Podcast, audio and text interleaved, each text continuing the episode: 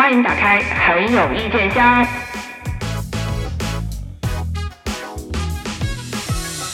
这是生气呀、看这些剧看的我。怎么着？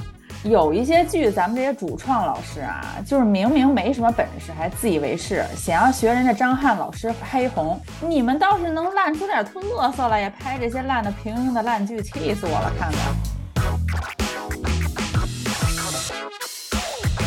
尤其是本身啊，它没有那么烂，可能，嗯，但是它这个热搜买的吧，就挺膈应人，引发了反感。就是你感觉他好像巴不得你去看，你看，一看，我拍一个特别优秀的烂剧，我发，我铺天盖地给你十条热搜，你不来看，你都对不起我这些热搜。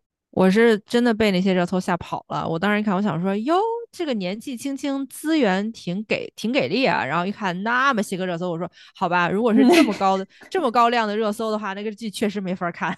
我觉得最尴尬的热搜就是那个第一条嘛，嗯阿瑟来了，哎，可以点名吗？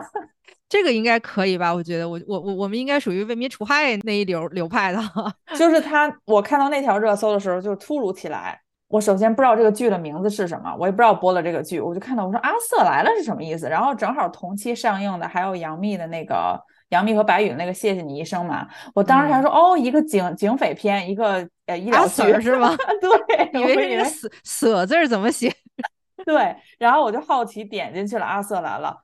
我觉得最尴尬的是你你的粉丝在那里吹捧吧，或者你你你们家买的资本买的商业版图对吧？给你给你写你这些夸你的什么，然后往下翻，然后有一条他自己发了一张 自拍特写，然后上面写着阿瑟来了，我就嗯，哎，就自己也是有点儿就是对没 想没就是没想明白，让人给忽悠进去了是吧？就感觉那我怎么也得给你们来一张本人啊。本人对对对，就是让你们知道我确实来了，我就哎呀，然后我就因为好奇心嘛，嗯，又是好奇点进去看了两眼这个剧，你是真的被你自己的好奇心害死的，你是。就越看越生气，你知道吗？越生气越要看，看就是边看边骂。你知道以前就我们之前看东八区的时候，我们虽然只看了四集吧，我们没往后看，听说后面也挺让人生气的。但是你看前四集的时候，你的生气是那种可笑，因为你会觉得哇，张翰老师真的好没文化呀，他怎么这么自恋呀？就是无知自恋的可笑。但你看这个剧的时候，就是一种编剧，你其实挺没文化，你能别装你有文化了吗？感觉就是原来看那个东八区是有一种看《葬爱家族》和《精神小妹儿》的那种，就是那种那种恶趣味的快感，然后就 是你知道它就是很烂很不好看，然后看这些像这种这个阿瑟的这个剧呢，就让你感觉你好像在看那个《逐梦演艺圈》儿，就是哎，对，这个导演对自己的创作有着极高的要求，然后这个演员们呢也是被导演忽悠的，你知道吧？不知道自己嗯在演一部多么伟大的旷世巨作，然后结果到最后出来的成品就是豆瓣二点四。对，而且以前我们我们不是经常说这些编剧写不好职场嘛？因为你不就吐嗯槽，那刚毕业从象牙塔里出来就开始写剧了嘛？他没有职场经验，他当然写不好职场。嗯，咱们也就赶上张翰老师这么一个没什么文化的，写一个大学写成那个德行，对吧？然后我大老师对，就是当我点开这个剧的时候，哇，就到第二集，就是因为这个剧不是讲的是青春疼痛文学嘛？我已经多年没有在电视上看什么青春疼痛文学的作品天呐，好多年不疼了，我们也对，然后我说，哎呦，那我去看一眼吧，就打开那第一集啊，第一集也没什么嗯感觉，就是你知道，就女主出来了，一就是一脸的，哦我有一个疼痛的历史。然后这个时候，监狱的大门打开了，阿瑟就迈着帅气的步伐走在天桥上，走在大街上，走在角角落城市的角角落落，就一副阿瑟来了，但是阿瑟有疼痛的历史。然后就这两个人，这张两张脸确实挺疼痛的。嗯我当时看的时候，我就想，我这剧节奏这么慢，这有什么可疼痛的？在那矫揉造作，矫情个什么劲儿啊？然后等到嗯第二集，我真是万万低估了我们编剧老师和主创团队啊！等第二集他们陷入了莫名其妙的大学回忆杀之后，呵，这看的给我疼的哟。大学应该还挺轻松的吧？怎么会疼呢？就是你看这个的时候，男女主极大的可能是东八区这四位哥哥的师弟师妹。是说上了个大专吗？就上了一个你知道爱丽斯顿商学院之附属计算机应用中学。看到他大学回忆那几集，就给我一种感觉，就是我们一直质疑的编剧是从象牙塔里走出来就开始写职场剧，可能是一个错误的认知，就是他们嗯可能根本就没有从象牙塔里走出来，就是他就是个塔里出来了，就是 刚刚进去是吗？还没出来呢。对，或者是他就是某一个不知名的塔里面出来的，然后他就开始给你臆想一些大学的生活。本科是不是都没到位的那种？这个大学他上自习，你知道吗？我看的时候哎，，不是，你说有没有可能是因为咱毕业时间太久了，然后跟现在的时代已经脱钩了？就是现在的大学自习点名，然后每个班居然还有人负责这件事儿。我我看这个剧的时候，我就感觉这个编剧不要吓死我们上高中的孩子们呀！搁那个大学里面整个早自习，然后还要点名儿，你知道有多少高二、高三的学生？我当年高考的时候就是啊，你就会想啊，上了大学我就要解放了。你这让高三的学生一看啊，原来上了大学之后更惨，还要点名早自习，这不是不要不要误人子弟？终结了所有高中毕业生的这个梦想了。对要是这啊样的话，那我还上什么大学？整个这个大学来来回回也没什么人，感觉就他们这一个班，所以我说它是爱丽斯顿商学院呃附属应用与技术计算机中学。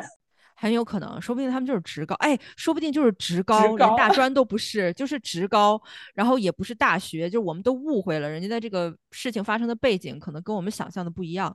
而且他讲的这个剧，就他那个学校长得就有点像之前那个我们我们张翰老师早期代表作《雷震宇》的里面那个学校的长相。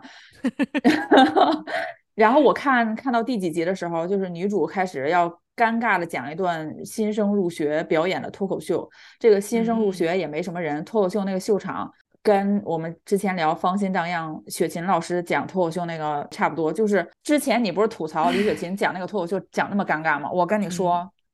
关键是那个是李雪琴吧，好歹她还带着一惯着一个脱口秀演员的这个头衔，然后这里边儿这个演员，你明明就是一个普通的学生，你干嘛要强迫自己去讲脱口秀呢？而且他这个脱口秀，就我明白他是想要剧情制造出男主和女主之间有矛盾、有冲突是 OK 的，但是你这个脱口秀这么的无聊，不用占五分钟的剧情吧？就是你把重点摘出来让我看一下就可以了，我就能理解到你的意思，对吧？我的智商还没有到文化程度，没有像编剧老师低到这个程度，呃我觉得有这种可能，就是其实写这段台词、写写这段戏的编剧本人就是有一个脱口秀的梦，梦想。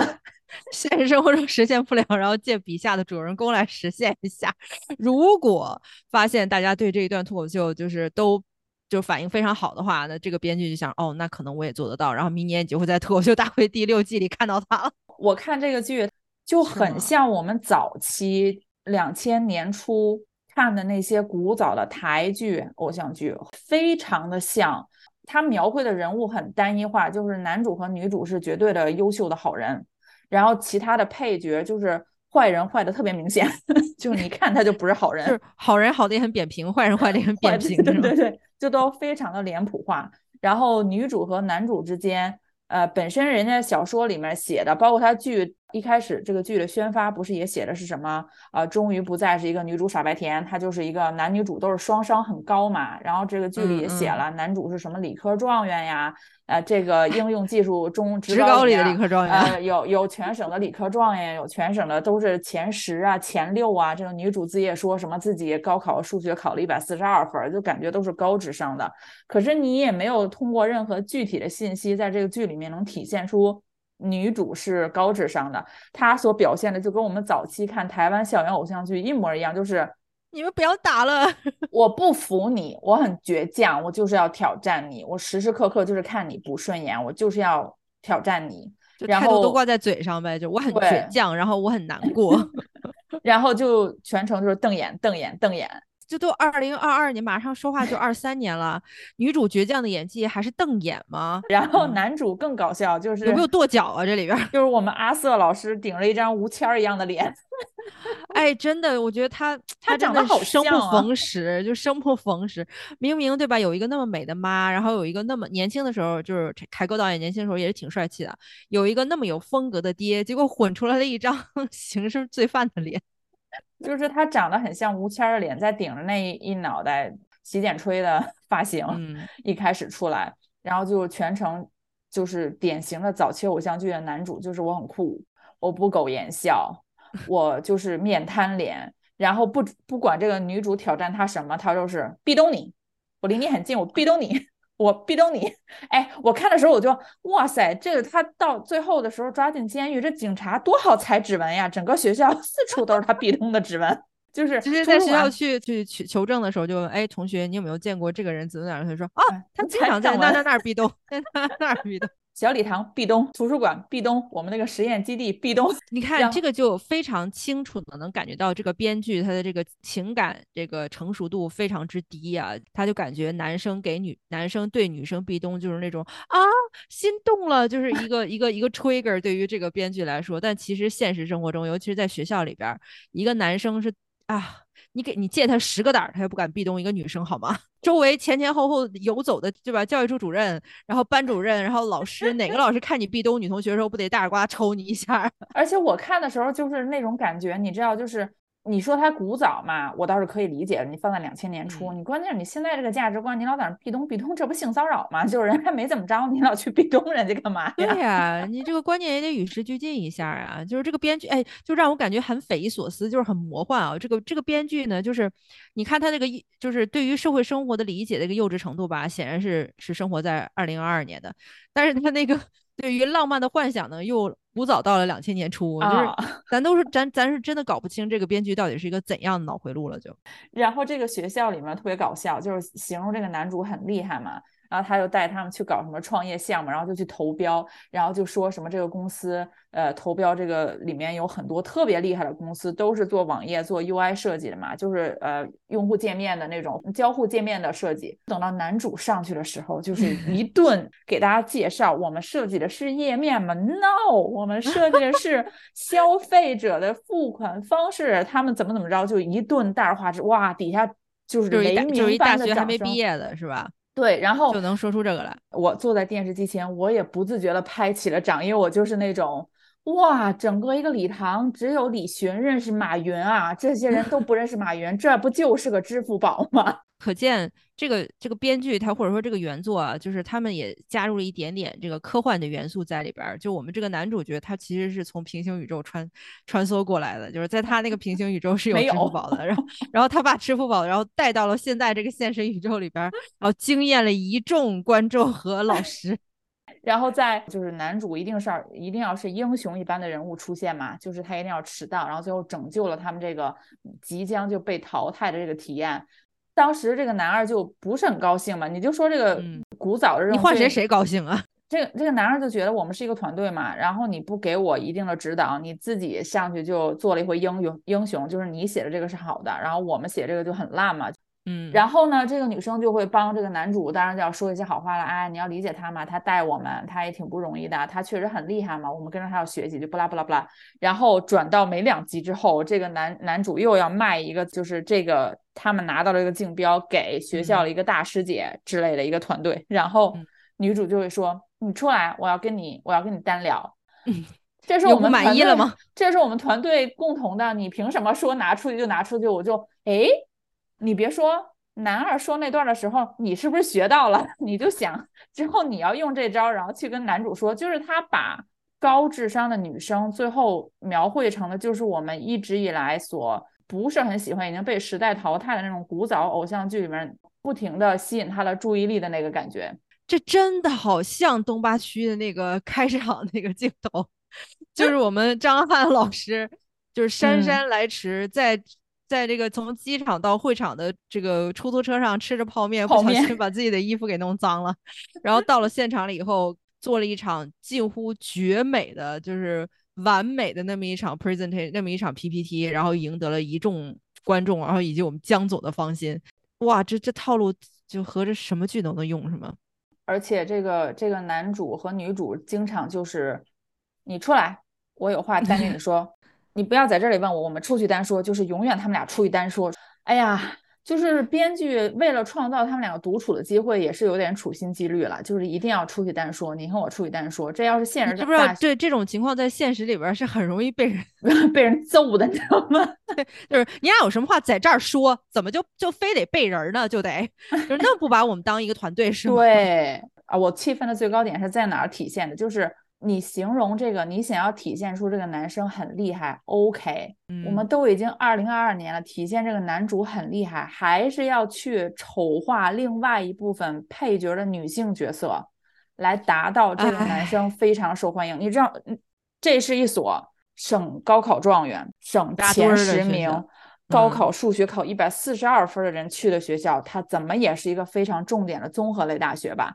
完了，这个男生搞了这个计算机基地之后，为了体现出男主风靡学校，他有才华、长得帅、有魅力，就搞了一堆这个学校的女生在那里，就是表演他们就是无脑，就只知道化妆、臭美，然后穿的特别的呃，你知道稍微有点性感露骨，就是为了一天到晚坐在那个男主在他眼前晃，希望吸引到他的注意力。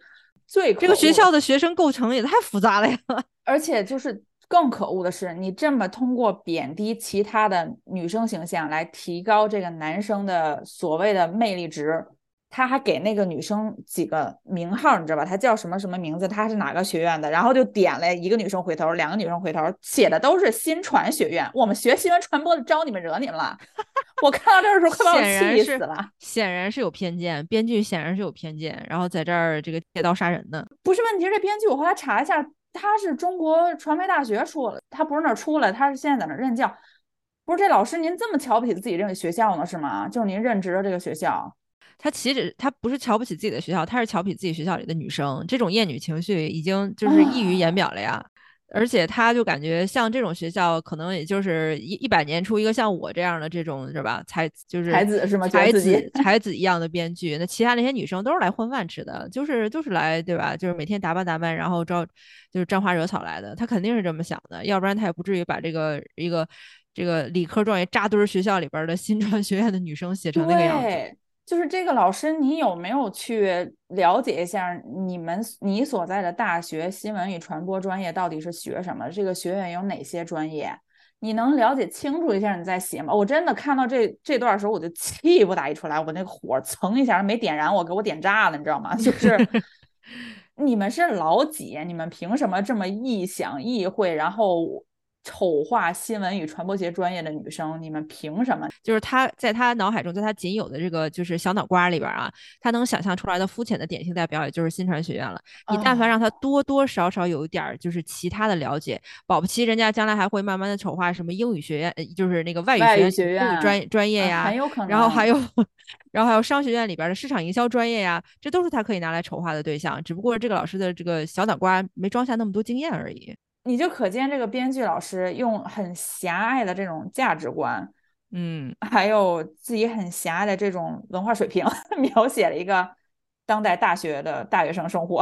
按理说也不应该呀。如果这个编剧老师他现在就在教学，他不知道大学里边有哦，可能咱们老师就属于那种，呃，一学期可能上个两三堂课，然后人也不留，也不给同学们解答问题，就是坐着班车来，然后教完课坐着班车就走了。他可能虽然现在在教课，但是对于大学生活也完全没有任何脚踏实地的理解了。赵子琪在这里面演女主的妈妈吗，唉，她好像呃，我我那这多么有灵气儿的女演员呀！对我对他的猜测，他应该是演一个当地教育局的，因为管他叫什么局副局长嘛，然后他又说自己嗯是搞教育的，我想象的应该是一个市教育局的。那家伙去嗯这个学校，班主任老师就是低声哈气的，就跟领导来视察工作一样。一个综合类大学，嗯，校长和党委书记，大家自己去查查是什么级别啊？这个学校它受不受市教育局管？它受不受这个省教育厅管都是两码事儿呢。不是，你就可想而知，就是你刚才说的这个问题吧，就是这个思考深度，我觉得已经完全超越了咱们编剧老师的小脑瓜的理解程度了。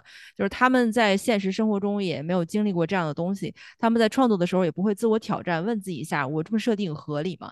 就是在他们的这种浅显的人生经验里边，就是从咱们这个老师，然后到他手下这些小编剧们，在他们浅显的人生经验里边，领导甭管多小的领导，那都走路都得昂着头走。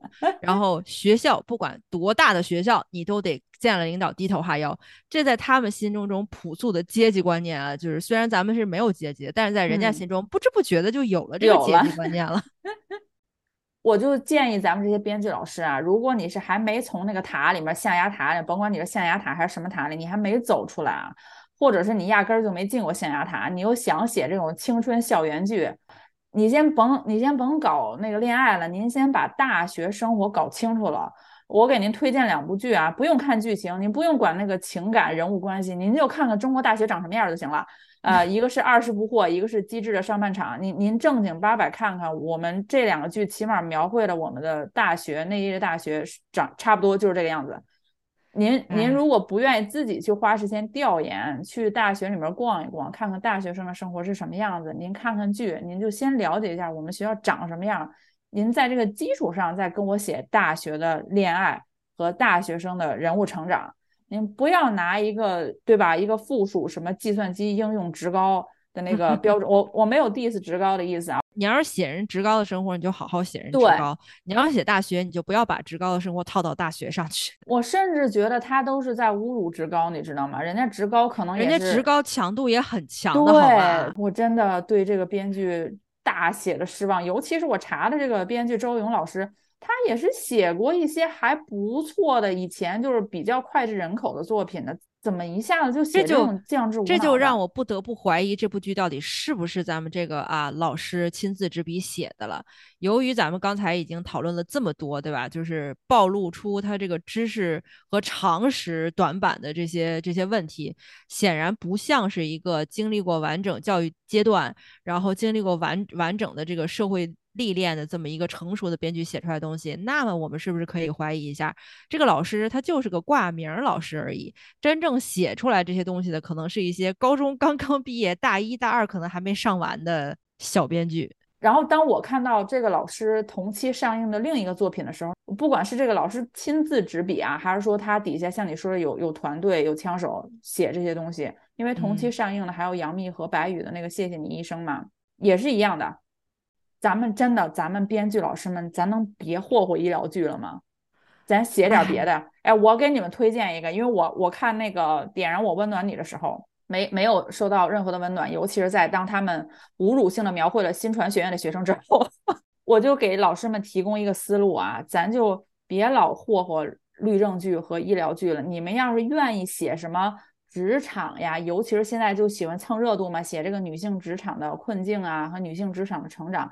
你们写写记者，我不是说那些什么网站的那些什么小责任编辑，那没几个是我们新传学院毕业的。你正经八百的去那些大的媒体、正规的媒体，你去了解一下记者行业里面女性的职业发展规划。你写写这个要求真的是太高了，对咱们这些老师们来说。就就就可着那个美剧抄，然后 写医疗剧。对呀，就是啊，就是现在什么什么采风，什么体验生活，就是全纯纯靠看剧。哎我这回采风的剧，如果要是就是粗制滥造一点，那我写下来的东西就粗制滥造一点了，你怪不了我，没办法。真的，就是谢谢你医生这部剧，我都不知道白宇是拿了多少钱愿意接这么一个角色，也是缺钱了是吧？这个男主的人设烂到我已经忽略了，我看我都不怎么看大幂幂的演技了，我都看不进去他，因为这个这个男主太可气了，狂妄自大、小心眼、偏执狂的一位主治医生。你知道他开场就是有一位我们国家的语言学家，一个老教授，就是心脏长了个瘤，然后就住他们医院嘛，然后我们就说我们要开会讨论他的手术啊和治疗方案之类的。我们一个主治医生，大家要清楚，主治医生就是刚刚比住院医升了一级，还没到副主任医师呢。嗯，哎，坐在办公室，人家助理小护士就来说，哦，呃，院长什么主任都在了，等着你开会呢。我们医生最重要的就是守时，现在还没到时间，所以我不去。呃，这也是这个嘚瑟的有点不知死活了，感觉个性吧。然后。等到到了现场之后，人家就说：“哦，人家老教授和家属都愿意保守治疗，就人家不同意做手术。”就开始，我们为什么要遵循病人的意见？我们要体现是我们我们医生就是治病救人。我们要是知道这个病怎么治，我们就要去治它，这才能体现我们的专业。我们不能太委屈我们自己。而且我的手术往前倒没有失败过，以后也不会有。哇，一个主治医生，首先他主刀了多少台手术，这是一个问题。就是当他说出这些台词的时候，我就不禁想，我们这个剧的编剧老师这个团队啊，就是我们也是我们周老师带队这个团队啊，是不是觉得我们国内的医患关系特别好呀？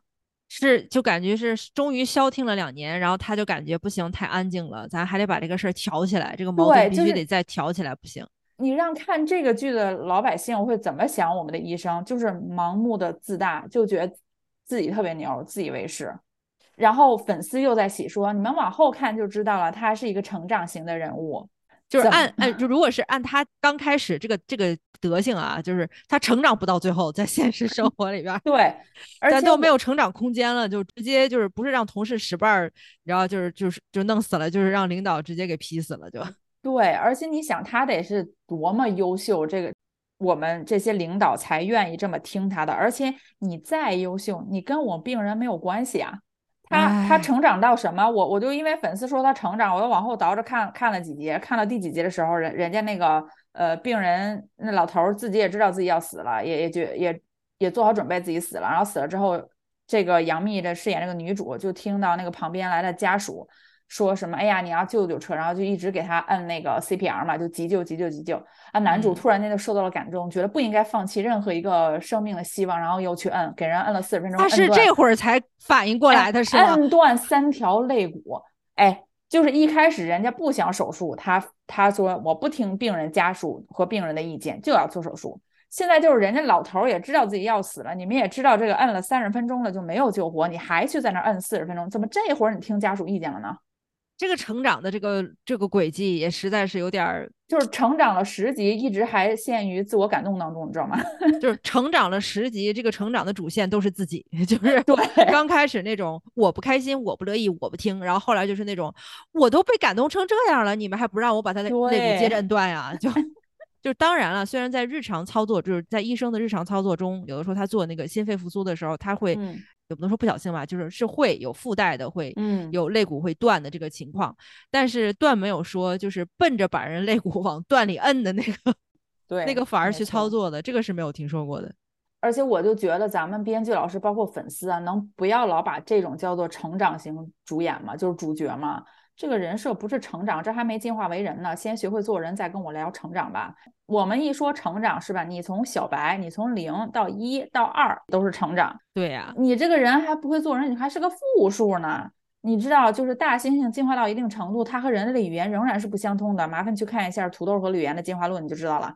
你跟我说它是成长型，你你等它先跟我们人类可以共情了，再跟我说成长吧。真的，我都心疼我们医学院的孩子，就我们读医的学生多累呀。多不容易啊！毕业，然后就被这些影视剧塑造成了这种形象。得亏咱们现实的现实中的医生都忙到没时间看这种狗屁电视剧。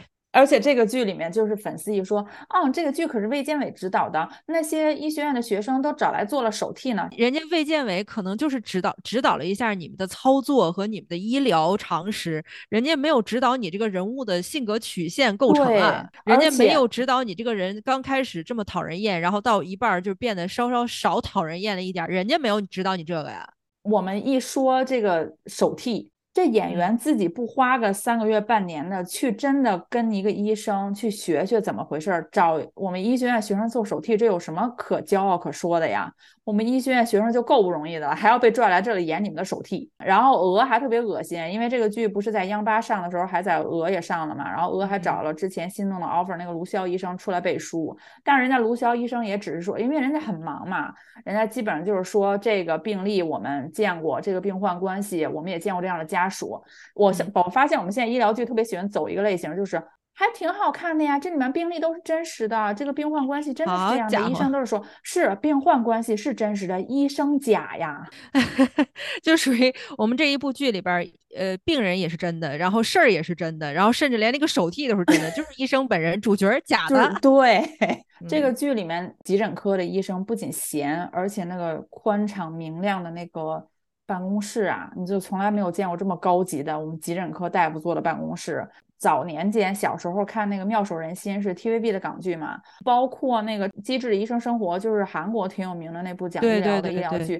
它有没有夸张？它肯定也是有的。但是你看那些剧里的时候，那医生说的话起码是贴近现实的。比如说，我记得《机智的医生生活》里面那个大夫就教育自己的实习生，就说我们跟家属说的永远只能是我们尽最大全力，我们尽力。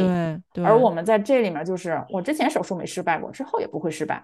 哎呦，我的天呐，就是咱们这个，哎，咱们这个主治医师，哎，情商是有点三岁吧，是吧？小时候看《妙手仁心》的时候，就经常有那种警察和犯罪分子同时中枪、同时受伤，送来医院。嗯，当警察很着急的说：“你先救我的同事，我的同事是正义的那一方。”可是医生就会说：“我们这里没有正义与否。”我们就是看病情救人，这个是合理的吧？就是为什么我们现在把医生的形象都塑造成这种闲着没事干，天天就在病房里溜达的道德标审判标兵呢？大幂幂最近上的剧有点多呀，你看没看？他最近哪有？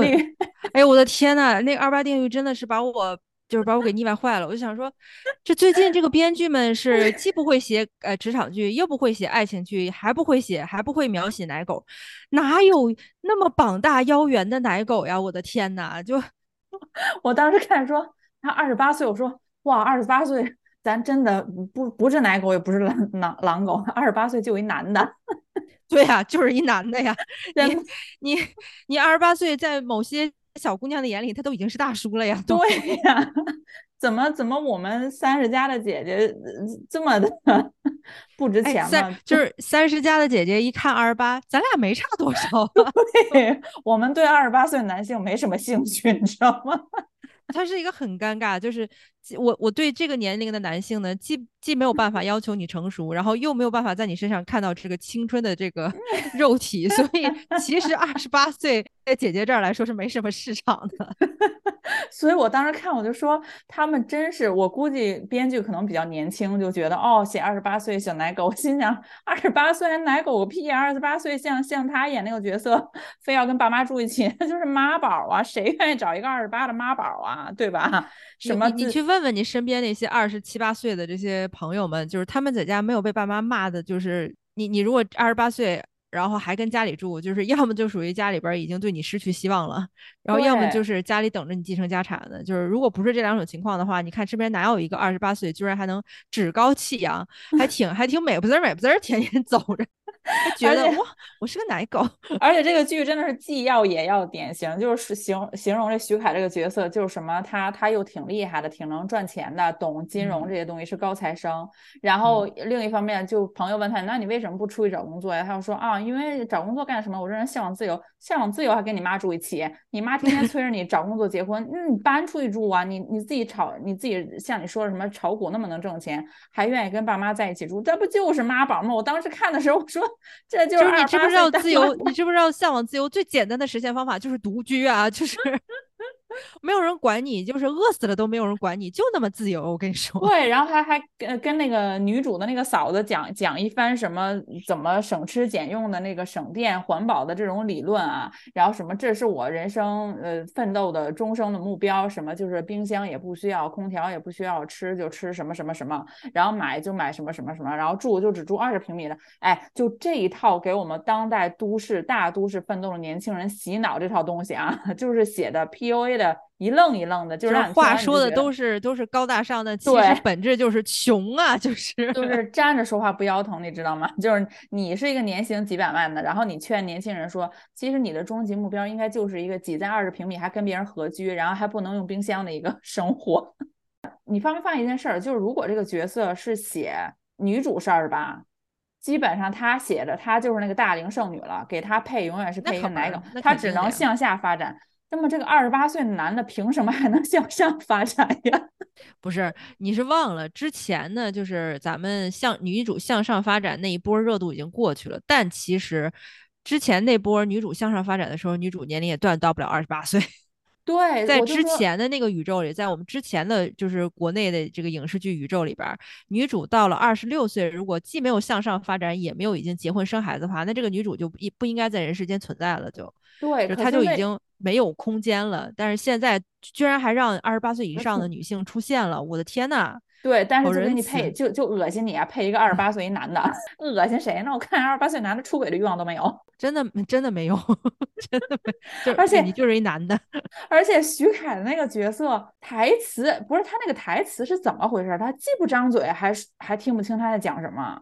他是他是原声自己配的吗？那我就不知道了。反正就是听听上去那个别扭程度肯定不是，这个台词台词反正全还给老师了，反正。他的台词很烂，而且而且他这个表演方式我也是很几乎没有见过，就是他在健身房里跟他的朋友说话也也好，包括第一开始就见到这个女 见到女主，我为什么说她是妈宝呢？就是她靠这个女主去跟她妈妈打擂台，她就一种哇，总算有人能来拯救我的那个感觉。然后她所有的那些表现，就是徐凯演这个二十八岁的奶狗，他的塑造方式就是嗯瞪眼，然后还嘟嘴，你知道吗？这不是这不是两千年初偶像剧女主的套路吗？对对，就是。性转一下用到我们小奶狗身上了呢？我就说性转一下用到它身上，它就变成奶狗了。可是我看的时候，我就说你你你别嘟嘴了，行吗？好恶心！自重一点了，你 你二十挺大岁数人了。对，不是你为什么要把一个奶狗演出少女感？我就不理解这件事情。我不知道是谁指导他的，就是嗯，一定要瞪眼睛，然后嘟一下嘴，然后那个眼睛也也无神无光，你知道吗？很多时候你听听杨幂在讲话，或者听她妈妈在讲话的时候，徐凯就是。我的思想已经不在这里了。其实应该现场的时候有一个副导演，随时就拿着那个拿着一个闪亮物品啊，或者说拿着一个猫猫的玩具，哪说这这这这看这看这看这看这，哎，对了，看这。毕业这么多，哎，徐凯是不是科班出身啊？应该是吧。我不知道他，而且徐凯为什么变得这么油腻啊？不知道为什么就没有他在。二十八了吗？二十八了，肯定就油腻了。二二十八可以演油狗，不要演奶狗。对 对对对，就是不一定啊，就是可能有的姐姐好这口啊，就是好油狗这一口，但是你不要硬把它往，咱不知道，就是这个对吧？大千世界无奇不有了，就是说不定有姐姐口味重的，人家对吧？咱不知道，但是你千万不要把油狗往奶狗上面硬凑啊！就是你要是这么跟我们说，就是说，比如说姐姐说我们想看一个小奶狗，你给我们拉出来一条油狗，我们是不接受的。我觉得像我们之前聊那个呃某某演员演的那个《芳心荡漾》里的狼狗角色，小鹿童就说，就我觉得我们俩应该是代表大部分的姐姐吧，就是我们想要的狼狗，它长得要奶，然后奶狗要有狼性。我请这些编剧主创团队记住这一点。就是那种反差才是让姐姐欲罢不能的。就是当你以为这是一个生瓜蛋愣头青，你知道吗？然后他忽然扭头跟你装了一下可怜，但他那个可怜呢，也不是明知自己这么装就一定能可怜博得你同情的，而是他却他就是脆弱了，他就是那一下手足无措了。那种就是无意之间暴露的软弱和这个是和这个不知所措，才是让姐姐心里边咯噔一下，哎呦。重了的那么一点，然后另外一种就是小奶狗呢，又偶尔会会流露出一些，对吧？这个狼性来，然后就那种说不行，我那个我不不允许你，你不理我或者什么之类的，就是这种反差才会让姐姐感觉哟，以前小瞧你了呀，你还是有点血性的。这个样子的反差，姐姐们喜欢，而不是一条油狗，然后五大三粗那个，对吧？那个那个腰都快就都快都快宽成那个样子了，而且一百你多大了？哼，二十 八了，姐姐，我都二十八了。就是哎，自重，你不要叫我姐，咱俩指不定谁大呢。就是姐姐真的不喜欢保护保护已经二十八岁的成年人，就是愿意保护二十八岁成年人男男子的只有你妈。真的跟二十八岁的男孩子在一起，就是不管姐姐岁数有多大，都会觉得自己骤然老了一倍。而且这个剧，我为什么说它既要也要呢？就是因为它主打的不是说什么是情感剧嘛，都市情感剧。然后好多粉丝就会说，你不要挑职场了，我们这个讲的就是情感，就是情感轻喜剧嘛。哎哎，可是问题是，他又要一直靠杨幂的那个角色去反映当代职场的，尤其是律所这个女性所面临的困境。那你高高在上，就就杨幂那个艺术为什么高于生活呀？真的是挺高的，我从来没有见过。好家伙，出场那两集吧，天天 去参加时尚芭莎的晚宴。哪个律所要混到就是没事儿不参加这个对吧？这个正经的行业活动，而是参加时尚晚宴，那这个律所也真的是离离倒闭不远了。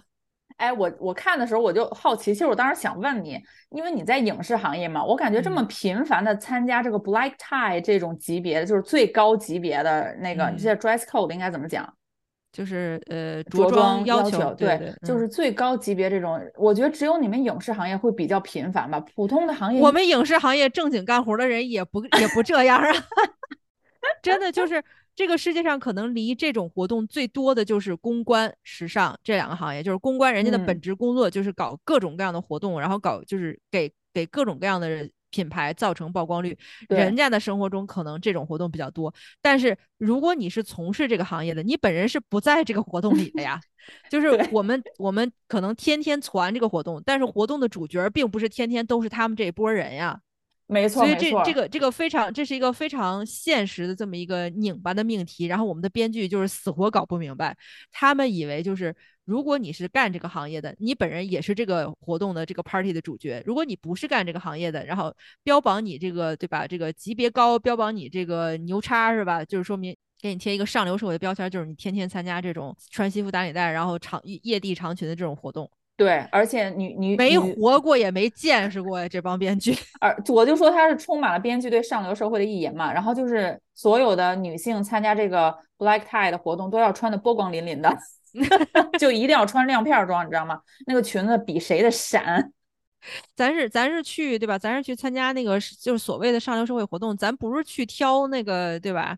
挑小姐出台好吗？就是干嘛呀？非得整的这么你一看就知道是哪个淘宝那个店铺买来的。我跟你说，我看就包括这个剧，包括以前我们经常喜欢有一些，你知道，一言上流社会就要写一些这种什么慈善晚宴呀，然后里面一定要这女主没有或者男主没有这个邀请函，然后还然后同时那个会场里还会混进一些。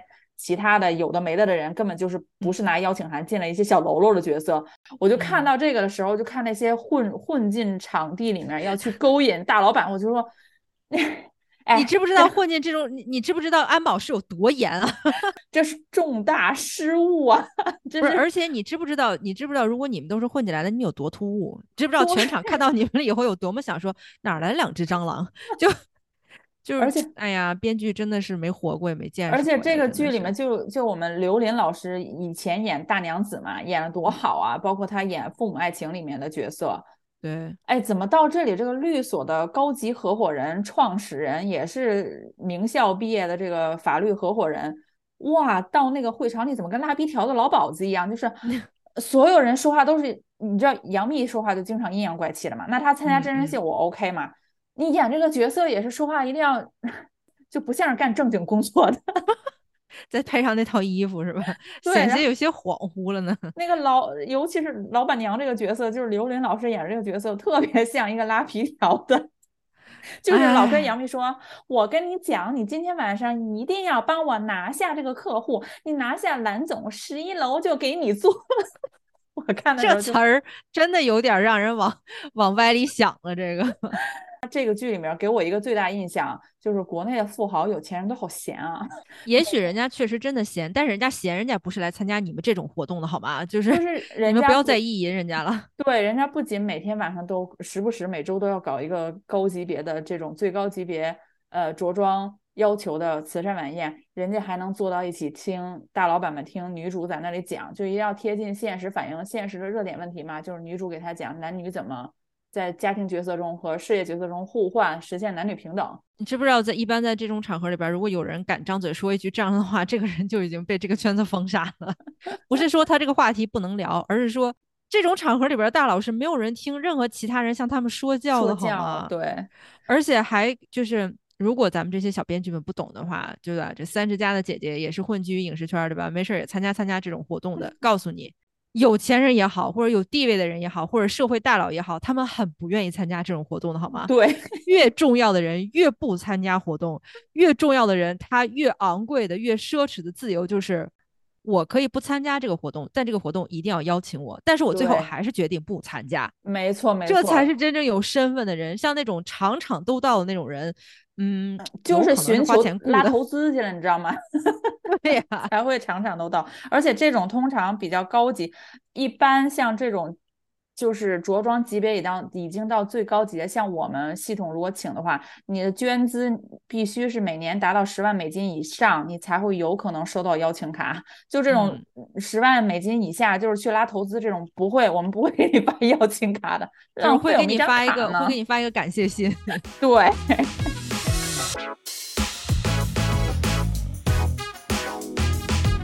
每期一怼，好嘞。哎，就这些个编剧啊，一天天整点长得那么丑的做狼狗，岁数老大的做奶狗。你们问过狗的意见吗？真的，我们家大芬都说了，不同意这些货色入族谱。这话有点儿带的太全面了。